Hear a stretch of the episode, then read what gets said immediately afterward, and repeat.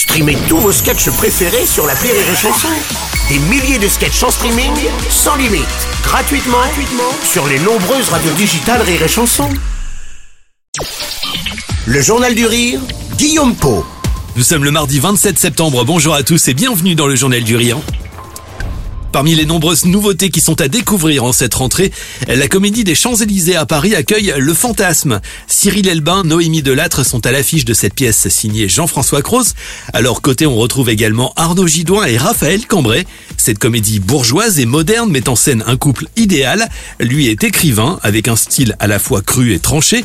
Il vient de publier son dernier roman intitulé Le Fantasme. Sa femme le découvre à son insu et reste très intriguée par le pitch de cet ouvrage. Qu'est-ce qui a poussé cet homme à écrire cette histoire Fiction ou réalité. C'est le point de départ de cette pièce dans laquelle quatre personnages ambigus vont se croiser on prend énormément de plaisir parce que euh, c'est quatre personnages qui sont un peu ambigus et euh, on sait jamais trop démêler la réalité de la fiction. Moi, ça part quand même d'un auteur autour du fantasme et on prend énormément de plaisir sur scène parce qu'on découvre chaque jour des, des petits trucs qu'il y a à ajouter. c'est hyper motivant. Et puis en plus, euh, sous la tendre férule de Jean-Luc Moreau quand même, qui est qui, qui a du vrai savoir-faire. Sur scène, Cyril Elbin incarne cet écrivain. Les spectateurs se retrouveront d'ailleurs sans doute à travers cette comédie dans laquelle il est question de fantasmes, mais pas seulement. Les situations vécues par les personnages sont drôles et même souvent surprenantes. Arnaud Gidouin.